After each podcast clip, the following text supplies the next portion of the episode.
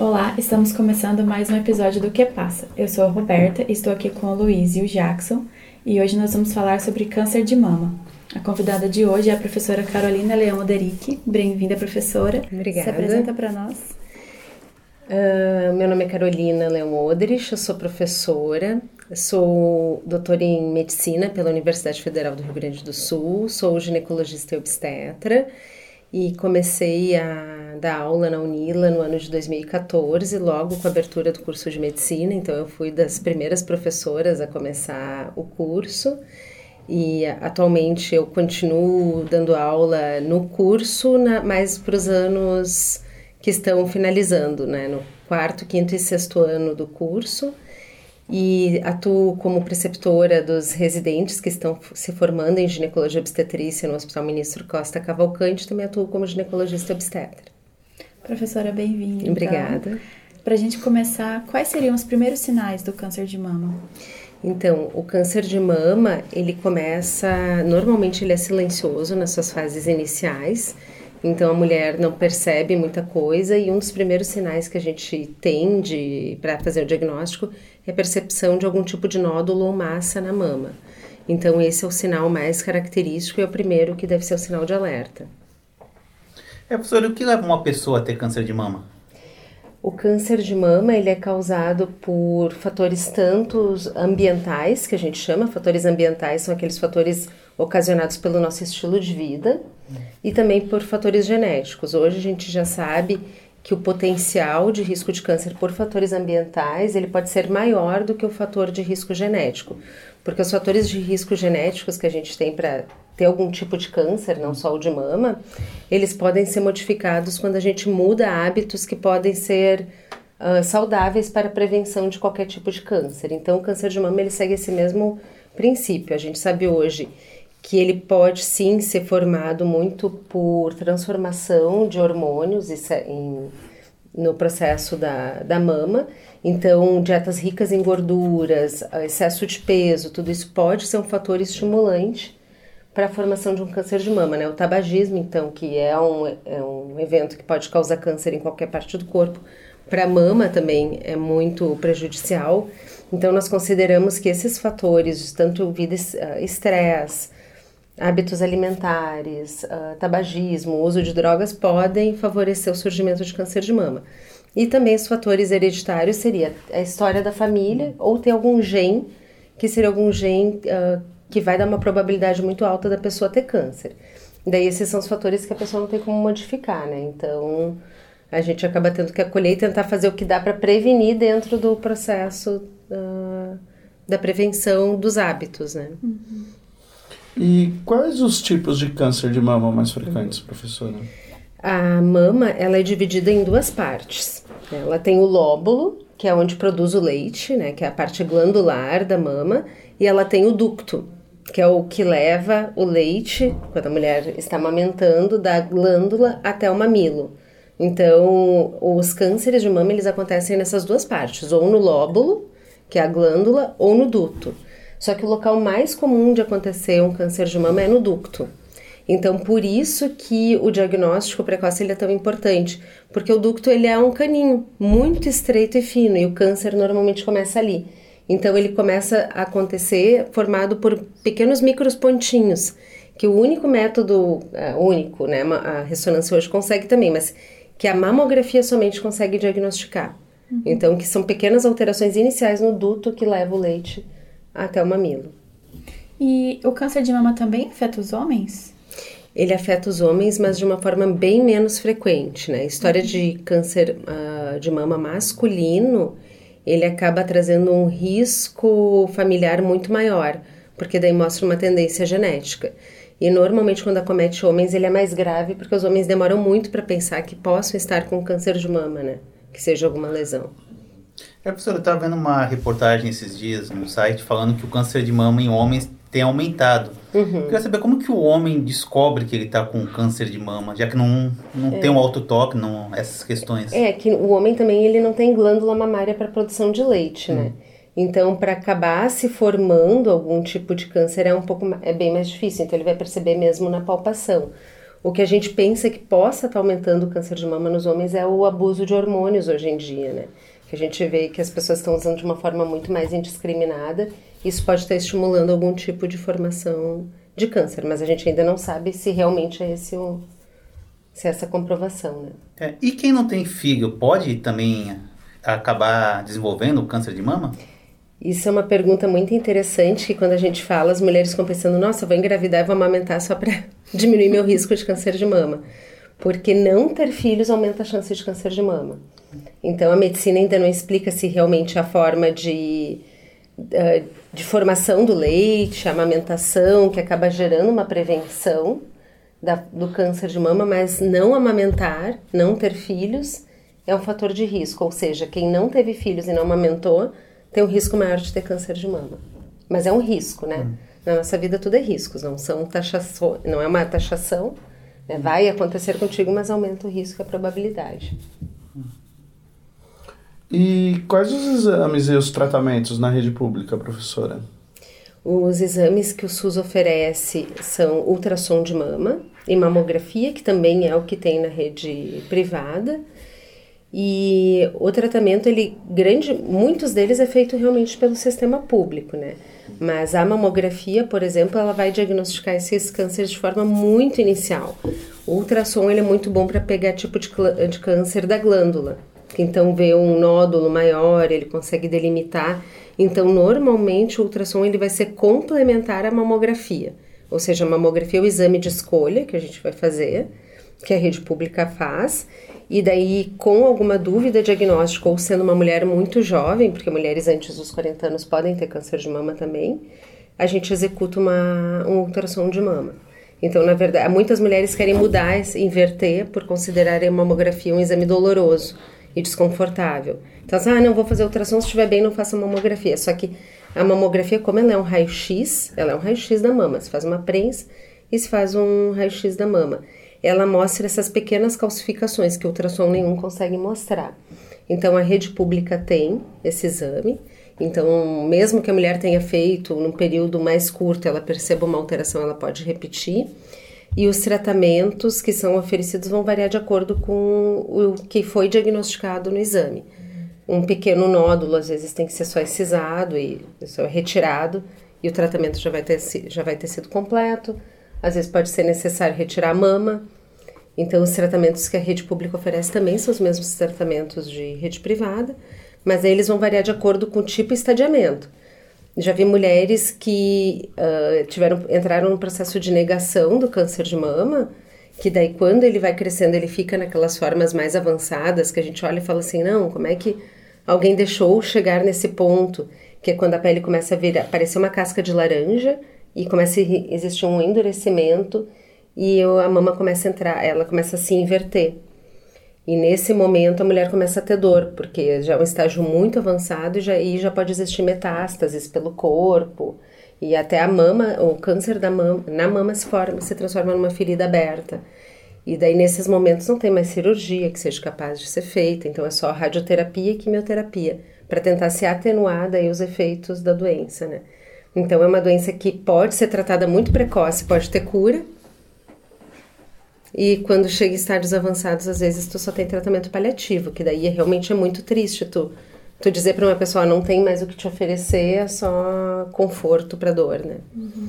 Professora, e quais os números de, de casos de câncer de mama? Porque eu vejo assim que deve ser uma doença muito comum uhum. de se, se acontecer pelo número de campanhas que uhum. a gente uhum. vê. A gente sempre vê que tem alguma instituição fazendo exames ou outra instituição é, fazendo campanhas de prevenção. Quais são os números de, do câncer de mama no Brasil e na assim, América Latina? Senhora em lembra? Número, em números absolutos eu não conseguiria te dizer, mas o que a gente sabe é que em incidência ele é o câncer que mais mata mulheres. Então, assim, como ele está no, to no topo da lista de prevalência, por se apresentar de forma mais comum, por exemplo, o câncer de colo de útero ele é o terceiro. Então, ele uhum. e tem formas de prevenção. É um câncer muito lento de evoluir o colo de útero. A mama não. Ele, quando começa a desencadear um câncer de mama, em um ano, dois anos, a mulher já pode ter, ter vindo a, a, a falecer por conta dele. Então, ele é um câncer mais agressivo e muito mais comum.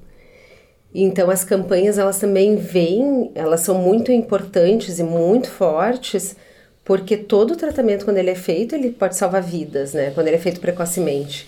E, e normalmente as mulheres, as pessoas têm uma resistência quando estão com medo de alguma doença. Ninguém quer ser diagnosticado. Então, a tendência é tu evitar o diagnóstico para não começar a ter que viver o processo de tratamento. Então, da gente pensar, ah, não, a pessoa chegou ao ponto de estar com um nódulo gigante, a mama invertendo, como é que não fez nada? Mas é o processo do medo também do resultado. Então, as campanhas elas vêm para alertar, ó, você percebeu um nódulo, você percebeu secreção diferente saindo pelo seu mamilo, você percebeu vermelhidão, uh, tem algo diferente com o seu corpo, faça, venha fazer o exame. Então, é um alerta, né? E algumas mulheres vão se dar conta só quando vem esse alerta: será que isso que eu tô tendo realmente é uma alteração? Nossa, minha família, minha mãe teve câncer de mama, minha tia teve câncer de mama. Será que eu não estou deixando passar o tempo? Eu não tenho que ir? Então a campanha é realmente para ressaltar a importância dessa prevenção, porque o objetivo de tudo é a gente não deixar evoluir para estágios avançados, né? Numa doença que é tão comum de acontecer, e não só no Brasil, no mundo todo, né? E quando a pessoa faz um, um exame mais de rotina, uhum. percebe ali o nódulo, como que é esse tempo de acompanhamento? Como que funciona? Vai depender muito do tipo de nódulo que aparecer e da idade da mulher, né? Uhum. Então, a gente tem uma forma de classificação de, de risco desse nódulo ser um tumor ou não.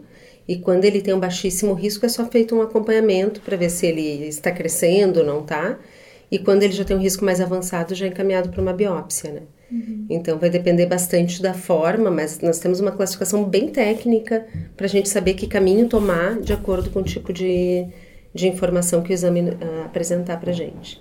É, professor, e é alta a procura de pessoas atrás desses exames para prevenir o câncer? No período de campanha aumenta, né? E aumenta até porque ó, se formam mutirões. Hum né? Assim como acontece com as vacinas, acaba com, a gente vê caminhões que param em municípios pequenos, com mamógrafos, então se estimula, então acaba aumentando a procura. Mas normalmente hoje, pelo menos no município de Foz do Iguaçu, não vou dizer sobre os outros, as mulheres estão tendo um acesso bem facilitado sim à mamografia. Isso é muito importante, né? Que às vezes não adianta tu fazer uma campanha divulgar, a pessoa chega lá no no sistema e não consegue fazer o exame, né? Estão chamando, falam que eu preciso fazer, eu não consigo. Mas hoje a gente está tendo uma realidade diferente e muitas vezes o que a gente tem é a falta daí da procura pelo exame, né? E é só chegar no, na UBS e, e marcar uma consulta e falar, eu quero fazer o exame preventivo?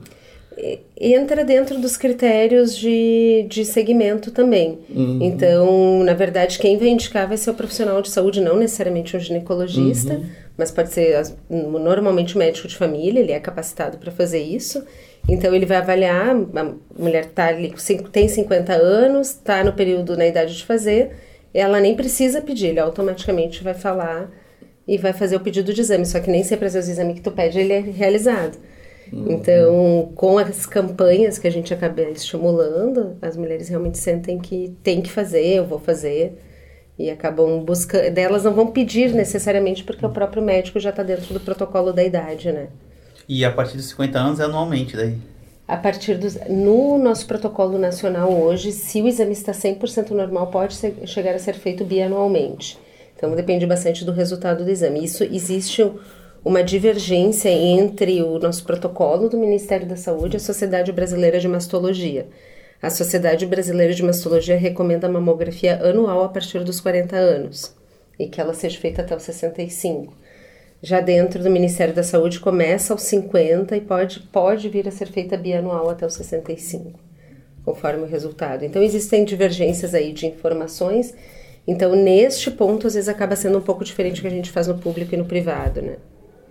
É, então a senhora falou que a partir dos 40, mas é, mulheres mais jovens, na faixa de adolescência para 20 anos ali, corre esse risco também de desenvolver o Daí, câncer de mama? Muito difícil. Assim, a gente vê se uma mulher de 29 anos tem um câncer de mama é algo raríssimo, assim, totalmente fora de curva, não é algo que se espere. Então, se, ela, se, é, se é uma mulher que tem uma história familiar muito forte de câncer de mama, a minha mãe teve, minha tia teve. Nós podemos fazer uma mamografia entre 35 e 40 anos, mas é uma mamografia. Se é antes disso, a gente faz só ultrassom de mama.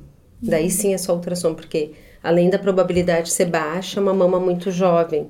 Então, uma mama com muita glândula, que é uma mama mais densa, ela é melhor avaliada daí por um ultrassom. Mas aí são esses casos de mulheres mais jovens. Porque isso acontece, chegar uma, uma moça de 25 anos e falar assim, ah, eu quero fazer uma mamografia. Não, mas pra ti não é importante. Ah, mas eu tô sentindo um nódulo. Não, daí provavelmente é um nódulo benigno, é um cisto. Daí que são as doenças benignas da mama que também acontecem, né? Então nem, não é todo nódulo que vai ser um câncer, né? Então muitos nódulos são nódulos glandulares, benignos e que só se faz ou um acompanhamento ou mesmo se retira, mas não é algo preocupante. O tamanho influencia o tamanho da mama? O tamanho da mama não influencia. Para ter um câncer, não. Qualquer um não tem Então, não relação tem, nenhuma. Não tem relação com o tamanho da mama. O que pode acontecer é que mulheres uh, obesas acabam tendo mamas maiores porque a mama acaba sendo formada por muita gordura. Então, e daí só o fato dela ser obesa aumenta a chance dela ter, o risco dela ter câncer de mama. Então, esse fator, sim. Então, não é por, por ter uma mama grande, mas sim pela obesidade. É, e professora, como, como estão as pesquisas em relação ao diagnóstico e ao tratamento da doença? Tem evoluído bastante? Tem evoluído bastante, ah, tem até algumas novidades que eles estão tentando implementar nos Estados Unidos, que é fazer rastreio populacional de tendência genética. Então, como é que funciona isso? Eles estão buscando em algumas regiões da Califórnia em fazer testagem da população como um todo para avaliar os tipos de cânceres que aquelas pessoas né, têm tendência. Então, por exemplo, a Roberta foi lá e testou, hipoteticamente, tá? Não, mas aparece que a Roberta tem tendência a ter câncer de pele, por exemplo. Então, a Roberta vai passar por dermatoscopia anual a partir dos 40 anos. Ah, daí a irmã da Roberta faz o mesmo teste e mostra que ela não, não tem tendência. Então ela não vai precisar fazer dermatoscopia, ou vai fazer a cada cinco anos, ou conforme a necessidade. Ela não vai entrar dentro de um programa de rastreio. Então eles estão buscando fazer isso para grupos populacionais e ver o impacto disso em saúde pública. Porque uma coisa é assim, todas as mulheres a partir de 50 fazem rastreio para câncer de mama. Quantas dessas têm uma probabilidade genética de ter? Daqui a pouco nós poderíamos num grupo fazer de 5 em 5 anos e no outro grupo anual. Então isso, a- se conseguir, claro que são exames extremamente caros, ainda é uma tecnologia muito, que pra gente parece muito distante, mas possivelmente pode vir a estar próxima, mas pega assim, ah, tendência a câncer de intestino, quantas colonoscopias tu acaba não precisando fazer se a pessoa mostra que ela não tem uma tendência. Não que ela não vá fazer um rastreio, por- porque nem tudo é só genético, mas ela vai poder saber que ela pode fazer um rastreio muito mais espaçado. E, as, e os grupos de risco, tu vai fazer um controle muito mais próximo. Então, isso para o câncer de mama seria algo, ó, não, esse grupo com 40 anos a gente já vai fazer mamografia anual. E vai ficar de olho e vamos fazer uma intervenção mais drástica nas mudanças de hábitos que vão fazer a prevenção. Que se a gente conseguisse fazer essa mudança de hábitos para todo mundo, talvez a gente não precisaria ter tanto esse.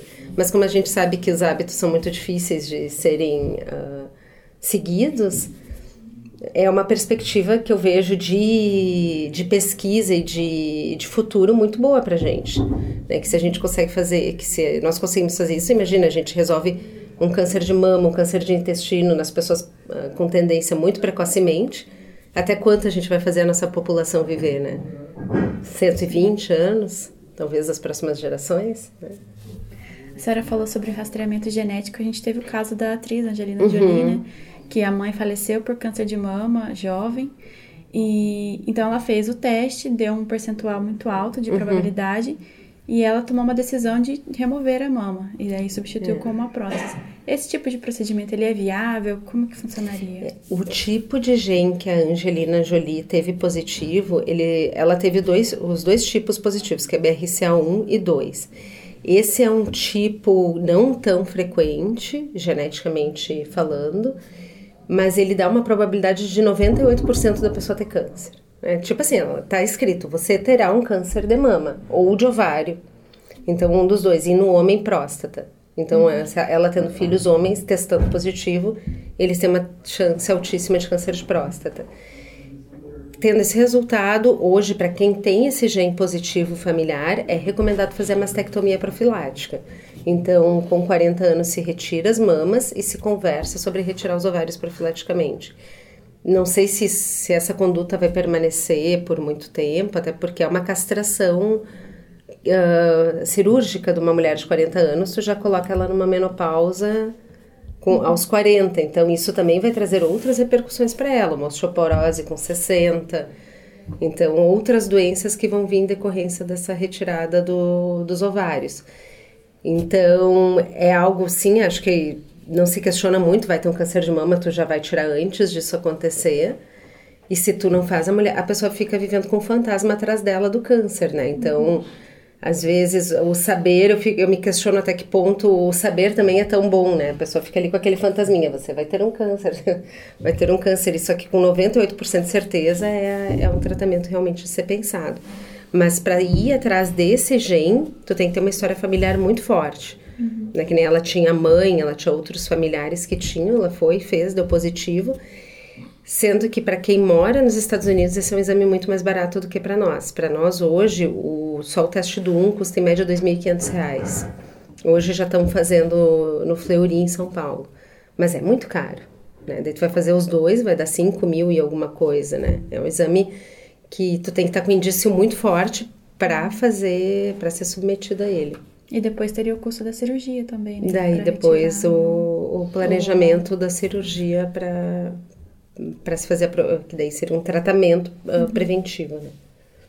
É, a professora, a professora falou de uma das idades, né, que fazem uhum. o exame, e aí a janela vai até 65 anos. Até 65. De, depois disso a pessoa pode fazer, pode ainda fazer de formas espaçadas até os 75. Difícil, 70 anos é muito difícil alguém ter câncer de mama depois dos 70. Não é que seja impossível, assim como não é impossível alguém ter antes dos 30, mas após os 70 anos é muito difícil alguém ter câncer de mama. E eu vou dizer para vocês que é um, algo difícil. Chega uma senhora de 75 anos e tu diz assim: você não precisa mais fazer mamografia. Elas querem fazer. É. Elas dizem assim: eu quero fazer, porque tá dizendo que eu tô tão. Já tô envelhecendo tanto que eu não preciso mais. Porque, pois é, agora a tua chance de ter um câncer praticamente não existe mais. Mas é, realmente. Uhum. Eu já tive pacientes que tiveram câncer de mama aos 80 mas as que apareceu um câncer de mama aos 80 não foi nem um câncer agressivo, assim, tu fez a retirada da lesão e já estavam curadas, né? Então não tem a mesma agressividade, por exemplo, de um câncer de mama aos 50. É, professora, a senhora conversou sobre fatores genéticos uhum. e fatores externos. Traumas na mama têm alguma relação com o desenvolvimento de câncer de mama? O que acontece quando uma mulher tem um trauma na mama, normalmente ela fica mais é, ansiosa, se existe algum tipo de hematoma, formação de algum abscesso, do que por ter, temer que aquilo vai se transformar num câncer. Mas o trauma na mama em si, ele não se transforma num câncer. Ele dá um desconforto local, às vezes forma um, como se fosse um trauma em qualquer outra parte do corpo. Uhum. Então, até o processo da resolução acontecer isso gera uma ansiedade, a gente às vezes investiga se a mulher não lembra de ter tido um trauma. Não, se você não lembra e surgiu, daí a gente pode fazer uma investigação. Porque vindo para essa parte também, no período de amamentação, acaba acontecendo um trauma mamilar muito importante. E às vezes até a formação de abscessos. Então tem mulheres que têm que drenar abscessos de mama e isso não aumenta o risco dela ter um câncer de mama onde ela teve um abscesso, por exemplo. Então é, pode ficar tranquila faz o acompanhamento normal, né, para ver se realmente é só um trauma que aconteceu ali, mas não, não aumenta o risco de ter um câncer de mama. Professora, e o uso de anticoncepcionais, é, essa carga de hormônios que é colocada uhum. no corpo, ele pode aumentar o risco de desenvolvimento do câncer de mama? É, esse é um tema bastante polêmico, porque o risco de ter um câncer de mama em idades mais jovens, quando se usa o anticoncepcional, ele é muito baixo. Mas o que, que acaba acontecendo? Numa mulher com uma tendência ou histórico de câncer de mama, a gente não usa hormônios. Porque o câncer de mama, ele pode sim ser estimulado, ser hormônio dependente, que a gente chama, ele crescer em virtude dos hormônios, ou não.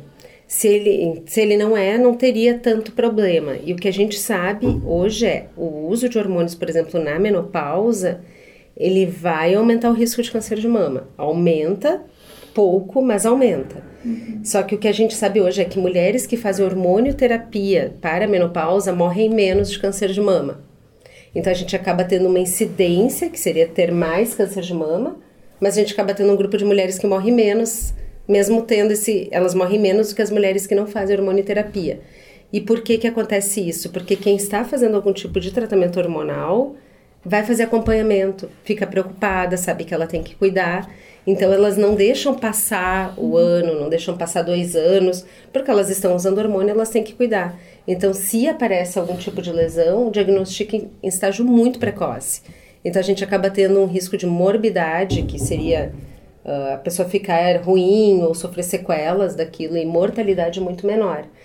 E, por, em decorrência disso, hoje se está voltando a se fazer mais hormonioterapia na pós-menopausa, como a gente está conseguindo ter esse controle, até por alguns benefícios que a gente vê acontecer.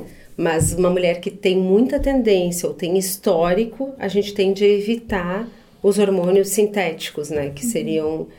E daí sempre a questão de se colocar na balança esse risco-benefício. Eu, eu vejo com muita cautela isso de tirar totalmente os hormônios ou não querer usar nenhum tipo de hormônio, sendo que às vezes é necessário para algum tipo de tratamento ou mesmo prevenção de uma gestação indesejada, né? Uhum. É, professora, ultimamente tem, especialmente na internet eu li bastante, da questão do uso de, do desodorante uhum. em relação ao câncer, o câncer de mama, e até tem algumas receitas de desodorantes naturais que não, não levam alguns elementos que, segundo né, essas pesquisas, não sei se é pesquisa uhum. ou não, mas é, dizem que é cancerígeno. Uhum. Tem alguma relação ou não? É, o que se fala muito é que tu coloca um antitranspirante que acaba obstruindo, de certa forma, algumas glândulas na, axi, eh, na axila para evitar odores, entre outras coisas, né? E a gente aqui em Foz do Iguaçu usa muito, porque é muito quente. Só que não se conseguiu comprovar Uh, certamente que tem alguma relação com o uso de desodorantes, porque alguns eles têm muito alumínio e o alumínio por si só ele pode ser tóxico. Então hoje o que se está vendo é que talvez até cremes que a gente usa na pele, tudo que a gente usa a gente acaba absorvendo um pouco. Então uhum. alguns produtos podem sim, sim ser mais tóxicos, mas não exatamente pela localização da axila ser uhum. passado ali e ter uma relação direta com o câncer. Então ainda não foi, tanto que se tivesse seria praticamente proibido, haveriam campanhas mais fortes, mas tem muitas pessoas que preferem daí usar coisas mais naturais em todas as áreas da vida, né? Às vezes um shampoo mais natural, cremes mais naturais, por exemplo, crianças, eu vejo que sim, quanto mais tardiamente tu puder usar algo menos uh, com menos produto químico é melhor, né? Então tentar usar desodorante sem sem antitranspirante, meninas que estão recém entrando na puberdade, isso podendo fazer, uhum. a gente pensa que seja mais saudável, né? É, um dos fatores de riscos, né, que foi citado é o estresse e a má, a má alimentação, uhum. né? Então, a cada ano vem aumentando mais ainda os números de câncer, já que a gente está cada vez mais estressado, se alimentando mal pela rotina. É, eu acho que as pessoas estão buscando se alimentar melhor. Eu acho que a gente está fazendo, eu acho que existem alguns grupos e às vezes é um pouco mais difícil de controlar, que é na fase da adolescência, 20, 30 anos, mas eu vejo que a população está fazendo uma inversão de alimentação, buscando alimentos com menos produtos tóxicos, uh, buscando questionar os governos para cuidar do, dos tipos de, de agrotóxicos que são utilizados nos, nos alimentos que a gente consome, porque a gente sabe que tudo vai poder prejudicar hum. ou ativar algum, algum tipo de, de tumor, não só da de mama. Então, acho que eu penso que a gente tem que cuidar muito do, de quem está na adolescência, que acaba consumindo mais fast food, e agora com o surgimento do cigarro eletrônico, que está muito na moda entre os adolescentes e jovens, a gente já sabe que pode causar mais dano do que um cigarro comum. Então, muita nicotina, produtos tóxicos, o que que isso também vai gerar no organismo das pessoas. Eu vejo que isso talvez seja mais preocupante, às vezes, até do que outros, outros fatores, né? Ah, professora, a gente falou de fatores externos e as pessoas tendem a pensar que tudo causa câncer uhum. ou que nada causa câncer. Quais são os principais fatores externos que a pessoa deve controlar para evitar a incidência de um câncer de mama? Fatores externos. Estresse é algo difícil da gente controlar, né? Mas uh, ter hábitos bom, uh, saudáveis de sono. A gente sabe hoje que, a, por exemplo, a obesidade é uma doença crônica. e ela é causada por uma má alimentação.